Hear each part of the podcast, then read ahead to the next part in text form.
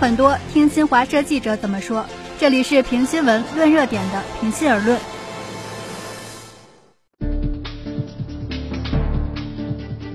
作为新冠肺炎疫情发生以来首次如期举办的全球综合性体育盛会，北京冬奥会的举办将面临诸多挑战。疫情输入的风险骤然加大，本土新冠病例的及时控制，体育政治化杂音的声量加大。对此，新华社记者有何观点？一起来听。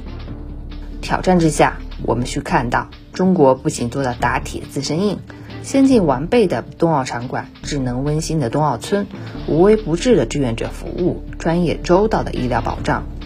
正在以最佳的状态迎接世界各地的运动员，而且赢得国际社会的信任和支持。约九十个国家和地区，近三千名运动员参加，所设项目和产生的金牌为历届最多，成为一些国家首次派团参加的一届冬奥会。经历数月测试赛的全要素演练。北京冬奥会赛事保障各领域各行业已磨合至最佳状态，冬奥会场馆之精彩，防疫措施之周全，可持续运营理念之先进，令来华代表团官员和运动员由衷赞叹。闭环管理机制、日常防疫要求、应急机制，北京冬奥会三大赛区虽分隔多地，但防疫要求之严格却是相同的。面对北京近期出现新冠病例的形势。当地政府基于精细化管理经验加以防控，为闭环内外的防疫提供坚实保障。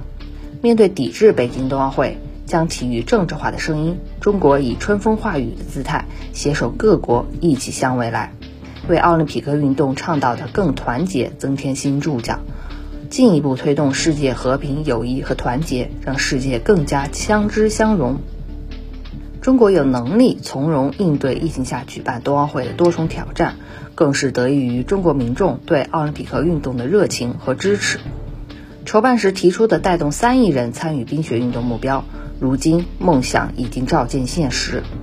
在中国，冰雪运动的参与人群从小众走向全民，参与空间从地区走向全国，参与时间从冬季变为全年。目前，跨越大江南北的第八届全国大众冰雪节活动备受欢迎，而这一活动将贯穿整个北京冬奥会和冬残奥会，点燃人们对冰雪运动的热情。冰雪运动不再高冷，而是越来越贴近人们的日常生活。从竞技体育到全民健身，冰雪运动正勾勒着中国人民的健康图景。我们完全可以相信，中国在成功举办2008年北京奥运会。二零一四年南京青奥会之后，将成功举办二零二二年北京冬奥会。